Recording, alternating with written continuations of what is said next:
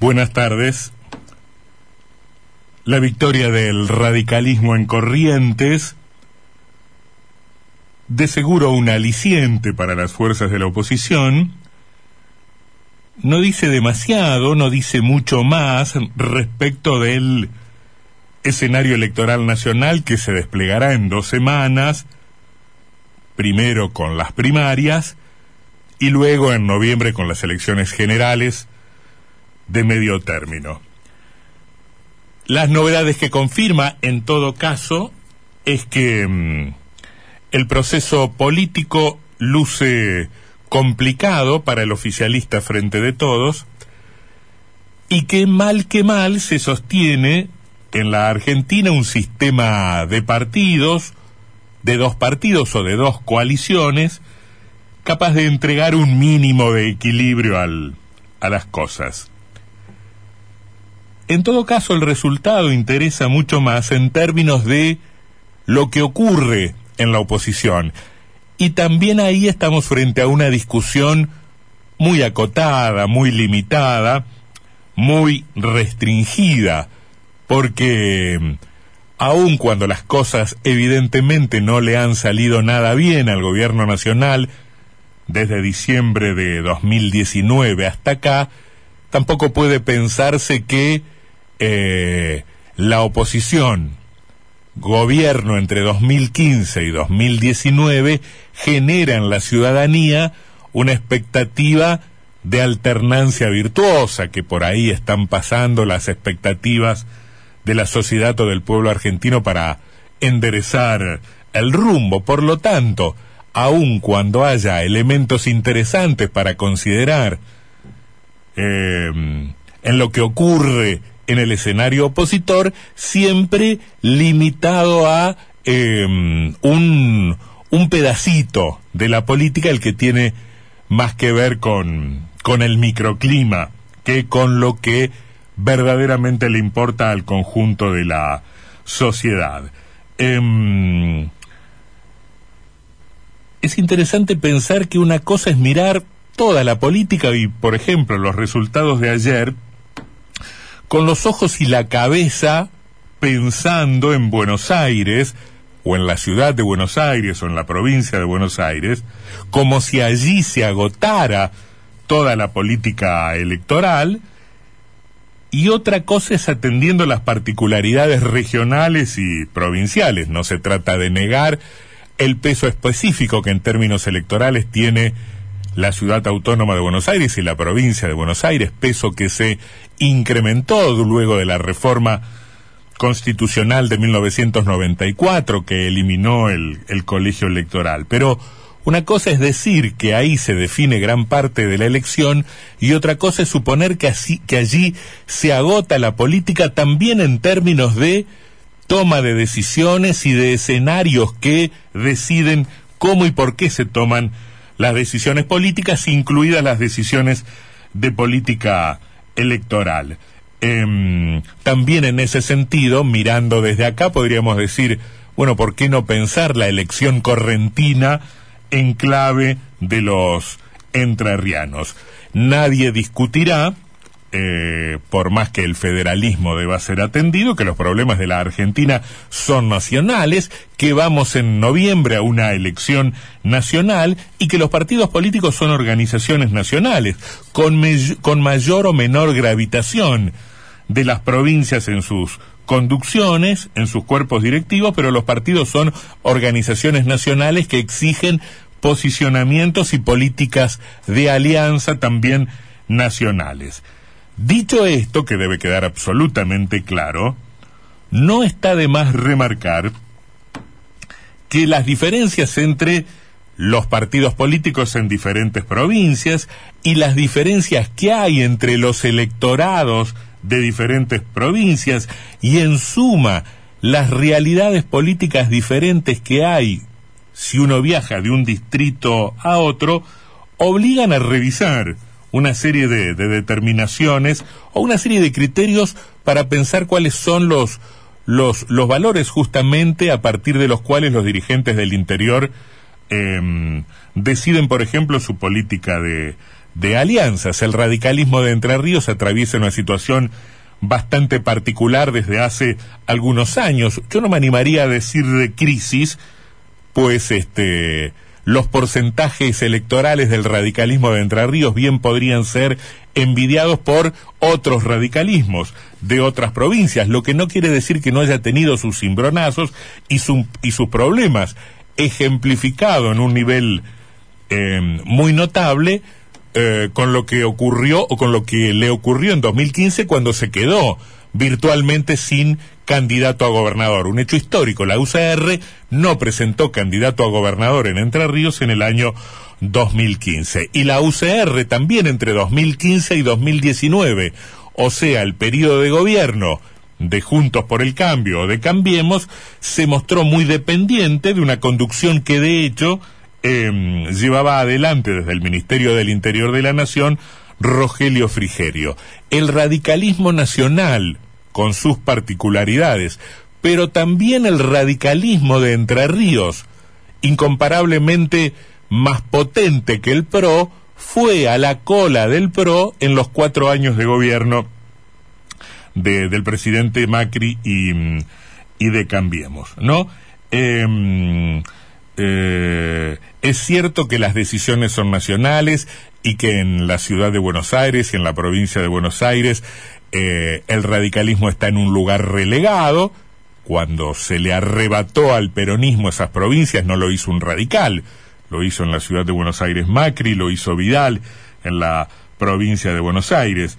Este, pero justamente por eso, justamente por eso, trasladar al distrito Entre Ríos las realidades políticas de otros distritos es un, es un grosero error de análisis, sobre todo para el radicalismo, no tanto para el PRO, que en todo caso hasta puede usufructuar esa debilidad radical de ubicarse en el distrito Entre Ríos, en el lugar de sus este, hermanos más desfavorecidos, ¿no? En el lugar de los distritos donde no tiene eh, el arraigo que sí en la provincia de Entre Ríos. Y hay una cosa muy notable, porque el radicalismo tenía en, y aún podríamos decir tiene, eh, este año la posibilidad de discutir la hegemonía de la oposición en, en Entre Ríos. Hay dos listas que van a competir en las primarias. Una, la de la que encabeza Frigerio, que expresa esa oposición con predominio del macrismo, con predominio y con conducción del macrismo, y otra lista, armada un poco a los tumbos, que expresa estaría expresando esa voluntad de convertir al radicalismo en, en el eje de la coalición opositora en, en Entre Ríos. Em, en este contexto, en este contexto, han sido muy curiosos los posicionamientos nacionales que se han producido en estos días respecto de la situación y de la elección de la provincia de Entre Ríos.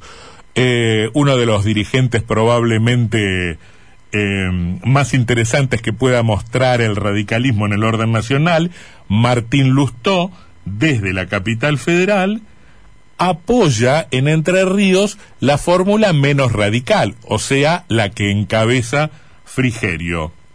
Facundo Manes, la nueva carta que tiene el radicalismo de la provincia de Buenos Aires para jugar electoralmente, también apoya desde Buenos Aires la fórmula o la lista menos radical, por decirlo de, de algún modo.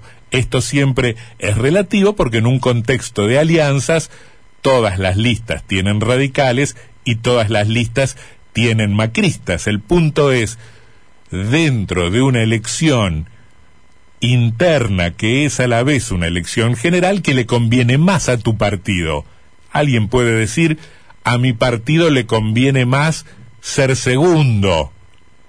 Y es un argumento discutible, pero aceptable. Otros dirán, no, a mi partido le conviene claramente encabezar la coalición que integra y no ir a la cola.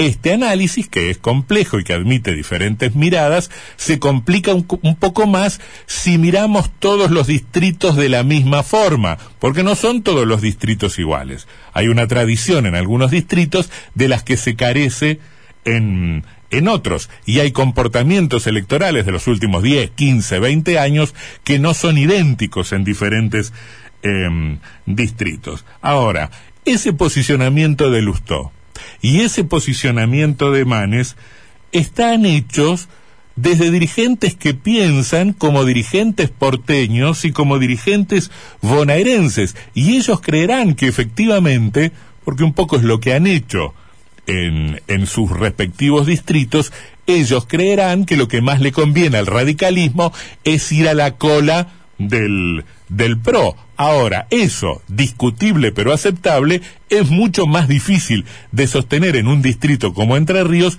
donde no hay equivalencia posible en términos de competencia electoral entre los radicales y, y los y los macristas.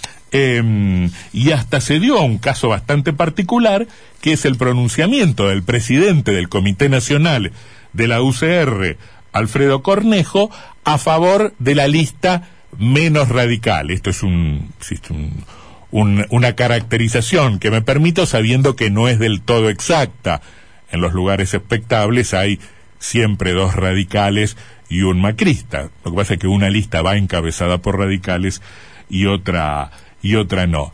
A mí me parece que el problema de las miradas aporteñadas que tiene en la Argentina una larguísima tradición desde, el, desde la disputa por los recursos de la aduana, más acá en el tiempo de la disputa por la distribución de la coparticipación, también se termina reflejando en términos partidarios. Lo que para el radicalismo puede ser bueno en algunos distritos y acaso lo que para el radicalismo pueda ser conveniente em, en el orden nacional no necesariamente es eh, lo que más le conviene en un distrito. Y da la sensación que en esta cosa un poco rara, los dirigentes más importantes del radicalismo apuestan a que en Entre Ríos gane la lista con menos proporción de radicales. Lusto y Manes priorizan su marco de alianzas,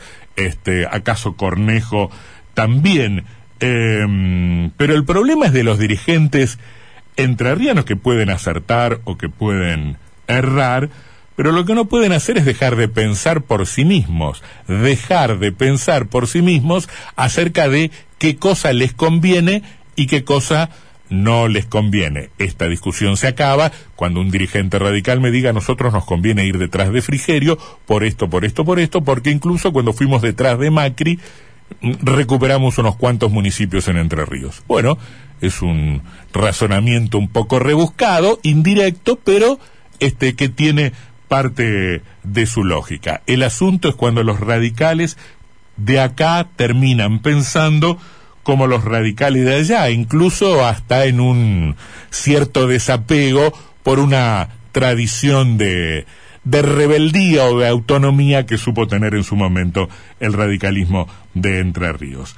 Em, los dichos a veces van por un lado y las acciones por el otro, porque desde ayer a la noche no escuchamos otra cosa que dirigentes radicales hablando de la importancia del partido, del centenario partido, de lo valioso del triunfo radical en Corrientes, de la renovación partidaria, del resurgimiento partidario y del nuevo rol. Después, al momento de jugar una interna en una provincia, eh, apoyan a, a lo que menos tiene que ver con esa tradición, dichos por un lado, acciones por el otro. No está mal que los porteños y los bonaerenses piensen desde el puerto y desde Buenos Aires. El problema no son los que piensan, el problema son los que son pensados.